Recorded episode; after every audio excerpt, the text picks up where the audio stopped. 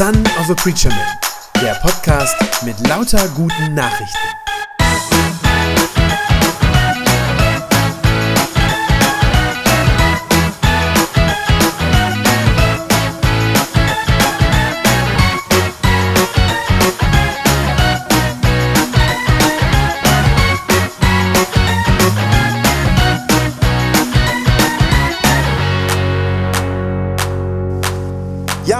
Ja, gerade mittendrin zwischen zwei Feiertagen, zwischen Himmelfahrt und Pfingsten. Und das sind zwei Feiertage, die, glaube ich, beide, ja, zumindest von außen betrachtet, schwer zu verstehen sind. Weihnachten und Ostern sind noch so Gelegenheiten, wo man noch draufschaut und sagt, gut, das kann ich vielleicht irgendwie nachvollziehen, die Geschichte, die da passiert ist. Aber sowohl Himmelfahrt wie Jesus da zum Vater zurückgeht, wie auch Pfingsten, dieses Fest des Heiligen Geistes, ist für viele ganz weit weg und ganz schwer zu verstehen. Der Predigtext, den wir eben gehört haben, der kann uns dabei ein bisschen helfen. Was wir da gehört haben, ist eine Rede von Jesus, die er gehalten hat, kurz bevor er seine Jünger verlassen hat, also kurz vor seinem Tod. Er wusste schon, dass er bald sterben würde und er hat also noch einmal diese Rede an seine Jünger gehalten und er hat ihnen da noch einige wichtige Dinge mit auf den Weg gegeben und unter anderem hat er schon über den Heiligen Geist gesprochen. Seine Jünger konnten damals auch nicht so furchtbar viel damit anfangen. Denn sie kannten diesen Geist, diesen Heiligen Geist noch nicht. In ihrem jüdischen Glauben, die Jünger waren ja Juden, kam der Heilige Geist so in dieser Form gar nicht vor. Und sie hatten deshalb auch nicht wirklich eine Ahnung davon, was der Heilige Geist nun ist und was der tut. Insofern waren sie vielleicht in einer ganz ähnlichen Situation wie viele von uns heute auch. Auch bei uns ist das Wissen über den Heiligen Geist sehr bruchstückhaft und unklar, nicht nur außerhalb der Kirchenmauern, sondern auch manchmal bei uns Christen selber. Auch in unserer kirchlichen Tradition hat der Heilige Geist relativ wenig Raum und Platz und kommt selten vor. Stellen wir uns also heute diese Frage, wozu brauchen wir den Geist eigentlich? Was tut der eigentlich? Was macht der? In dieser Rede, die Jesus da hält, spricht er vom Heiligen Geist und nennt ihn den Beistand.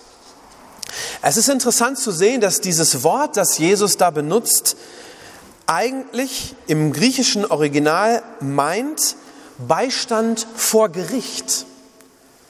Ist dasselbe Wort, was in der sonstigen griechischen Sprache in der antiken Welt benutzt wurde für einen Beistand vor Gericht. Wir würden modern sagen, einen Anwalt. Also jemanden, der einen verteidigt gegen Anklagen. Jemand, der sich auskennt mit Recht, mit den Fragen von Schuld und Unschuld. Jemand, der sich auskennt mit Strafe und mit Freispruch.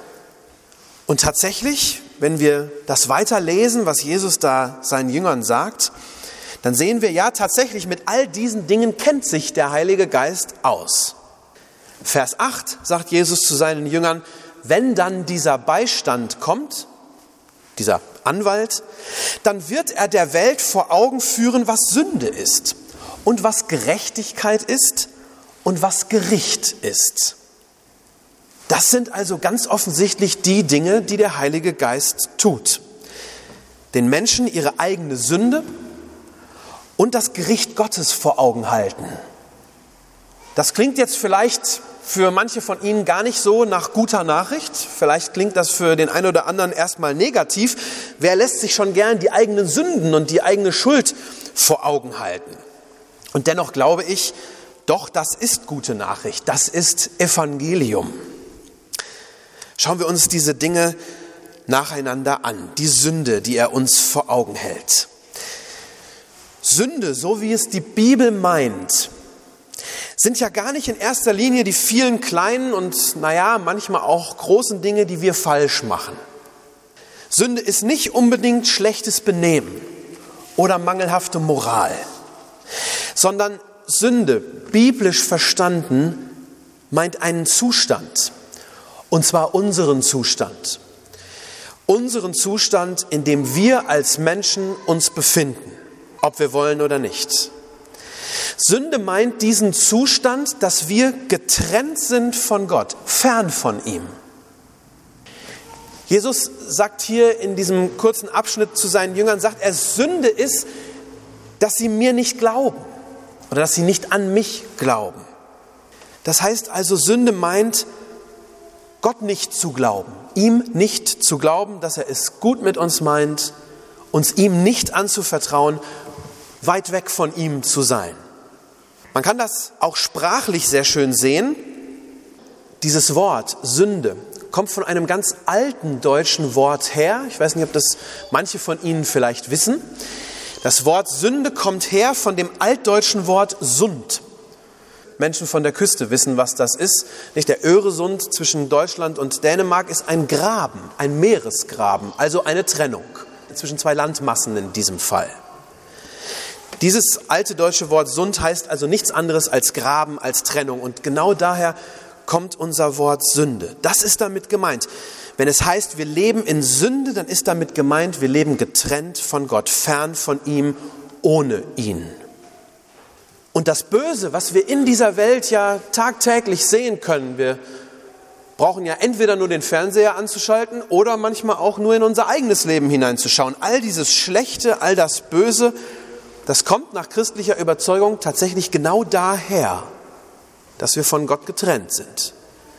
Die zahllosen Kriege in aller Welt, die gibt es, weil wir gottlos leben und weil wir unfähig zum Frieden sind. Dass unsere Unternehmen Menschen ausbeuten am anderen Ende der Welt, kommt daher, weil wir uns nicht dafür interessieren, was gut für andere ist, sondern weil wir nur darauf schauen, was uns selber nützt. Auch das kommt aus unserer Gottlosigkeit. Auch die Umwelt und die Klimazerstörung, die wir um uns herum sehen, kommt daher, dass wir ungehorsam gegenüber Gott sind, der uns diese Welt ja anvertraut hat und gesagt hat, wir sollen uns gut um sie kümmern und sie bewahren.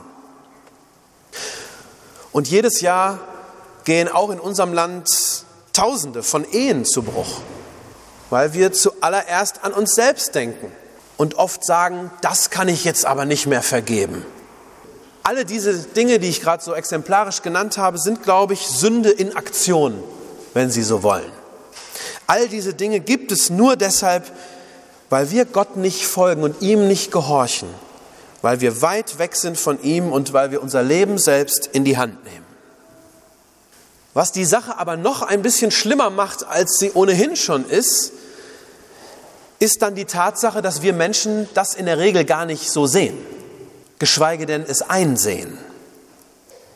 Wir gehen, wenn es um diese Dinge dann geht, wenn es um unsere eigene Schuld geht, dann gehen wir normalerweise sofort in die Verteidigungshaltung. Wir sagen dann, ja, die anderen machen das doch auch so. Oder wir sagen, ah, so schlimm war das doch gar nicht. Oder wir sagen, ach, der andere war schuld, der hat angefangen. Das können Sie schon bei kleinen Kindern im Kindergarten beobachten, der hat aber angefangen. Es ist ja auch tatsächlich schwer, die eigenen Fehler und die eigene Schuld zuzugeben.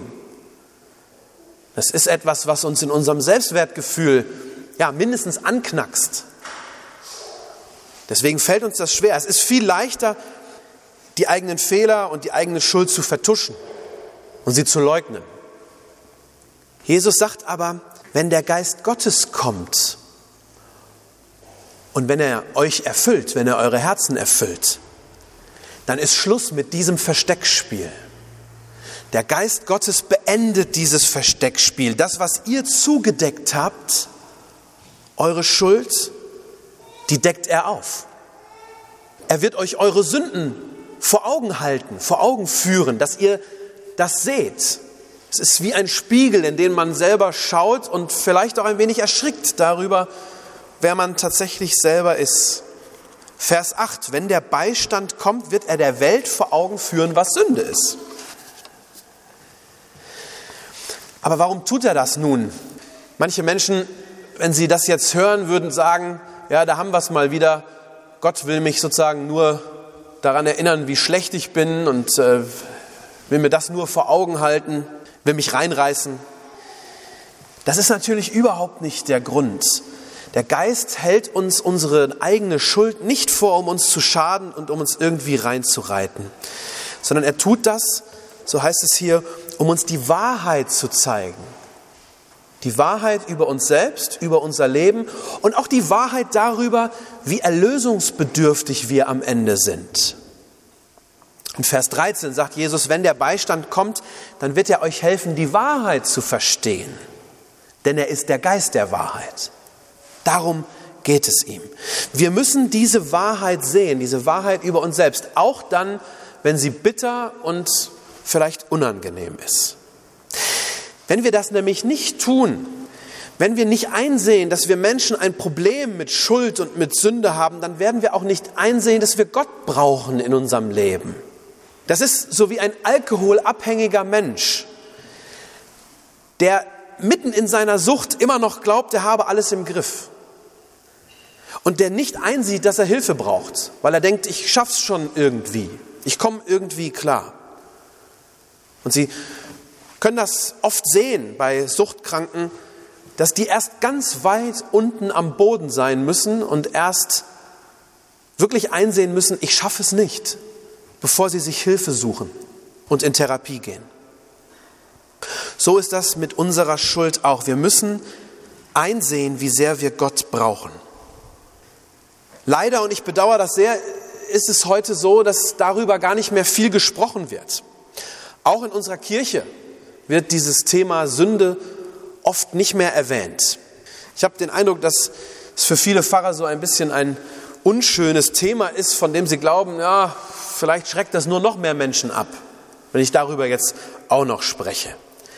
Aber Gottes Geist ist eben der Geist der Wahrheit und die Wahrheit muss ausgesprochen werden wo umgekehrt diese Wahrheit über uns selbst, über unsere Sünde und über unsere Schuld, wo diese Wahrheit nicht ausgesprochen wird, wo sie wieder versteckt und unter den Teppich gekehrt wird, ich glaube, da ist auch der Heilige Geist nicht. Das einzusehen, wer wir sind und wie wir sind und wie elend wir dran sind, ist dann, glaube ich, auch der erste Schritt zu unserer Erlösung.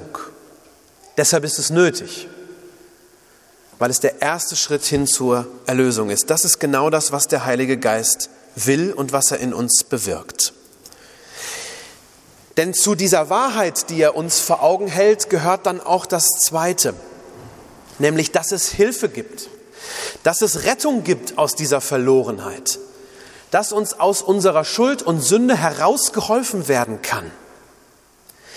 Der Heilige Geist zeigt uns Menschen auch, wie wir trotz unserer Schuld gerecht werden können, vor Gott als Gerechte dastehen können. Also mit anderen Worten, wo wir unsere Schuld loswerden können, wo wir reingewaschen werden können. Auch das zeigt er uns. Vers 8. Wenn dann der Beistand kommt, wird er der Welt vor Augen führen, was Gerechtigkeit ist, nämlich, dass ich zum Vater gehe, wo ihr mich nicht sehen könnt. Es klingt ein bisschen rätselhaft. Wieso ist das Gerechtigkeit? Wieso ist es Gerechtigkeit, dass Jesus zu seinem Vater geht, also letztlich das Himmelfahrtsfest? Warum ist das Gerechtigkeit? Als Christen glauben wir, dass Jesus unseren Platz eingenommen hat. Und zwar in zweifacher Hinsicht hat er das getan. Er hat zum einen unseren Platz eingenommen, als er am Kreuz für uns starb. Da heißt es in Jesaja, die Strafe lag auf ihm, damit wir Frieden haben. Das heißt, dort am Kreuz, da starb er stellvertretend für uns und trug unsere Strafe an unserer Stelle. Das heißt, da nimmt er unseren Platz als Schuldige, als Verurteilte ein. Es gibt aber einen zweiten Punkt oder einen zweiten Ort, wo er uns vertritt. Denn es heißt von Jesus, er hat dann auch unseren Platz im Himmel eingenommen, als er nämlich in den Himmel aufstieg. Das ist ja das, was wir an Himmelfahrt gefeiert haben, dass er zum Vater gegangen ist und dass er dort schon heute, schon jetzt uns vertritt im Himmel vor Gott. Er ist dort unser Stellvertreter. Das ist also das, was Jesus schon jetzt, schon heute für uns tut, dass er für uns eintritt vor dem Thron des Vaters. Er tritt dort für uns ein, so wie ein Anwalt, der seinen Mandanten vertritt. Wenn unsere Sünde uns anklagt und uns unsere Schuld selber vor Augen steht, dann tritt er für uns ein. Dann ergreift er vor Gott sozusagen das Wort für uns und er verteidigt uns, weil er sagt, für diesen Menschen bin ich doch schon gestorben. Ich habe das schon alles auf mich genommen. Er ist unser Verteidiger vor Gottes Thron im Himmel. Und darum finden wir unsere Gerechtigkeit da drin, dass Jesus für uns im Himmel ist. Wir sind gerecht schon heute, gerecht nicht erst in der Zukunft beim jüngsten Gericht oder so etwas, sondern wir sind schon heute gerecht, weil er im Himmel uns vertritt vor dem Vater und uns gerecht spricht. Gerechtigkeit für uns ist also, dass Jesus zum Vater gegangen ist und dort für uns einsteht. Das ist unser Weg, unsere Chance und unsere Möglichkeit, gerecht zu werden. Und genau das ist es, was der Heilige Geist offenbart und was er zeigt. Er zeigt uns, wo wir Vergebung finden können und wie wir gerecht werden können, nämlich durch Jesus Christus. Ich glaube, man kann den Heiligen Geist daran erkennen, dass er immer zum Glauben an Jesus Christus führt. Das ist sein Werk, das ist das, was er tut. Er zeigt auf Christus hin, er weist uns auf Christus hin und schenkt uns Glauben an Jesus. Wenn er das nicht tut, ist es nicht der Heilige Geist. Dann ist es irgendein anderer Geist, aber nicht der. Deshalb sagt Jesus dann auch gegen Ende dieser kurzen Rede, sagt er zu seinen Jüngern, was er, also der Heilige Geist, sagt, das stammt nicht von ihm selbst, sondern er wird das weiter sagen, was er hört. Er wird meine Herrlichkeit sichtbar machen, sagt Jesus, denn was er euch verkündet, empfängt er immer von mir. Das ist dann übrigens auch tatsächlich der entscheidende Test für alle Lehre und für alle Predigten in der Kirche. Für alle Glaubensaussagen ist das der entscheidende Test. Führen Sie zum Glauben an Jesus Christus oder tun sie das nicht? Da, wo sie das tun, da ist es der Heilige Geist, der durch diese Lehre, durch diese Predigten, durch diese Verkündigung spricht. Da, wo das nicht passiert, ist es nicht das Wirken des Heiligen Geistes. Es gibt dann schließlich ein drittes, was der Heilige Geist uns zeigt, so wie Jesus das hier sagt, und zwar das Gericht Gottes. Er führt uns das Gericht vor Augen. Jesus sagt, in Vers 11, das Gericht besteht darin, dass der Herrscher dieser Welt schon verurteilt ist. Viele Menschen haben ja Angst vor diesem Gericht, vor dem Gericht Gottes, vor dem Tag, an dem Gott mit der Welt und dann auch mit jedem einzelnen Menschen rechten wird. Aber ich glaube, das ist gar nicht nötig. Ich glaube, dass auch die Nachricht von dem kommenden Gericht tatsächlich auch gute Nachricht ist, auch Evangelium ist. Denn das Gericht ist ja gerade keine Bedrohung für diejenigen, die schon an Jesus glauben. Ich glaube ganz im Gegenteil, das Gericht Gottes ist die beste Nachricht für die Zukunft dieser Welt. Denn machen wir uns auch das einmal sprachlich klar, was es eigentlich bedeutet. Wenn etwas gerichtet wird, dann wird das, was bisher schief ist, wieder gerade. Gerichtet heißt begradigt, so wie man das bei einem gebrochenen Arm machen würde. Da sagt man ja auch, der gebrochene Arm wird gerichtet. Und genau so wird Gott das Zerbrochene, das Kaputte, das Falsche und Böse in dieser Welt richten. Das heißt, er wird es zurechtrücken, begradigen. Und ich glaube, das ist wirklich frohe Botschaft tatsächlich. Denn wer will schon, dass alles so bleibt, wie es jetzt ist? Wer will schon wirklich, dass diese Welt, so wie sie jetzt ist, in diesem Zustand immer weitergeht? Und wer von Ihnen will denn, so wie er heute ist, auch mit den bösen Gedanken im Herzen gerne die Ewigkeit verbringen? Ich persönlich nicht. Ich möchte, so wie wir das vorhin im Psalm 51 gebetet haben, ein neues Herz bekommen von Gott. Ich glaube, wir und auch unsere ganze Welt braucht es, zurechtgebracht zu werden. gerichtet zu werden. Dass all das Böse, all die Sünde, all die Schuld ausgeräumt, ein für allemal ausgeräumt und ja, die Bibel sagt sogar vernichtet wird. Wer im Leben und im Sterben Jesus vertraut, der wird dann in diesem Gericht endlich von einem gebrochenen Menschen zu einem heilen Menschen werden, zu einem vollständig gesunden Menschen, so wie Gott uns von Anfang an gemeint und gewollt hat.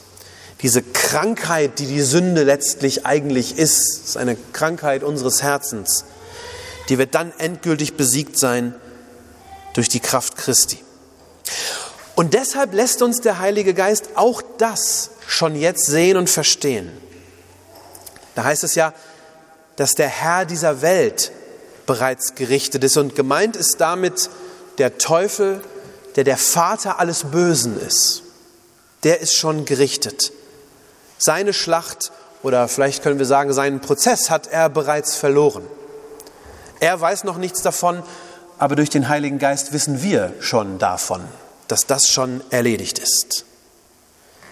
Jesus sagt sogar noch über den Heiligen Geist, er wird euch ankündigen, was dann in Zukunft geschehen wird. Wir wissen schon mehr über diese Zukunft Gottes. Gottes Geist lässt uns schon heute wissen, wie das Gericht Gottes am Ende ausgehen wird. Wir brauchen davor keine Angst mehr zu haben. Wir wissen schon, wie es ausgeht, nämlich dass der Herr dieser Welt, der Herr des Bösen besiegt ist und dass wir, die wir Jesus glauben, freigesprochen werden und gerechtfertigt werden. Wenn sich einer vor diesem letzten Tag, vor diesem Tag des Gerichts fürchten muss, dann ist es der Herr dieser Welt und diejenigen, die ihm noch folgen. Aber wir können uns schon freuen weil wir den Ausgang des Gerichts ja schon kennen. Auch das zeigt uns der Heilige Geist. Wozu also brauchen wir den Heiligen Geist? Als Gottes Geist an Pfingsten zum ersten Mal über die Menschen kam, da hatte er dieses eine Ziel und es ist dasselbe Ziel, was er auch heute immer noch verfolgt. Er will, dass Menschen zum Glauben an Jesus Christus kommen. Der Geist weckt also den Glauben an den gekreuzigten und den auferstandenen Herrn Jesus Christus. Er tut das bei Menschen aus allen Generationen, aus allen Ländern, aus allen Kulturkreisen. Überall ist es derselbe Geist. Und er tut das immer, indem er diese drei Dinge offenbart. Er zeigt den Menschen, wie es um sie steht, dass sie nämlich in Sünde gefangen sind, dass sie verloren sind ohne Gott und dass sie Hilfe brauchen. Er zeigt dann aber auch, wo es diese Hilfe zu finden gibt. Nämlich bei Jesus, der gestorben ist, der auferstanden und in den Himmel aufgefahren ist der uns vertreten hat am Kreuz von Golgatha und der uns bis heute vertritt vor dem Thron Gottes im Himmel. Und der Geist zeigt den Menschen drittens, was uns alle am Ende erwartet, nämlich ein Gericht, das die Bosheit dieser Welt verurteilt und das zugleich unsere Rettung ist, wo wir heil werden. Das ist die Aufgabe des Heiligen Geistes, dieser Dreischritt. Und ohne diesen Geist Gottes gibt es keinen wahren Glauben. In keiner Kirche, in keiner Gemeinde, in keinem Herzen, in keinem Menschen persönlich, nirgends. Wo dieser Heilige Geist nicht ist und wo er diese Dinge den Menschen nicht vor Augen hält, ich glaube, da ist geistlich alles tot. Und man erkennt das dann daran, dass eben diese ganz grundlegenden Dinge, von denen ich jetzt gesprochen habe, dass diese grundlegenden Dinge dann keine Rolle mehr spielen, auch in der Verkündigung keine Rolle mehr spielen. Also die Sünde des Menschen, das Gericht über sie und eben auch die Möglichkeit zur Errettung, zur Erlösung. Ich glaube, wir sehen das heute leider an vielen Stellen, auch in unserer eigenen Kirche. Und ich glaube, wo diese Dinge verschwiegen werden, da ist der Geist Gottes nicht gegenwärtig. Da ist er ausgezogen. Wo der Geist aber ist, in Gemeinden, auch in Synoden, in Kirchenleitungen, in einzelnen Christen, wo der Geist ist, da wird genau dieser Glaube an Christus lebendig. Dass wir nämlich Hilfe brauchen, dass wir sie bei Christus bekommen und dass er im Gericht für uns einsteht. Das ist es, wofür wir den Heiligen Geist so dringend brauchen, damit unser Glaube nämlich ein lebendiger Glaube bleibt und nicht geistlich tot wird, damit unser Glaube nicht kalt wird und stirbt sondern dass er lebendig bleibt und scharf bleibt und weitergegeben wird. Amen. Das war eine gute Nachricht vom Son of a Preacher Man. Wenn sie deinen Glauben gestärkt hat, dann abonnier doch einfach meinen Podcast bei Spotify, iTunes oder podcast.de und gib mir ein Like auf Facebook. Ich hoffe, du hörst mal wieder rein. Gott segne dich und bis bald.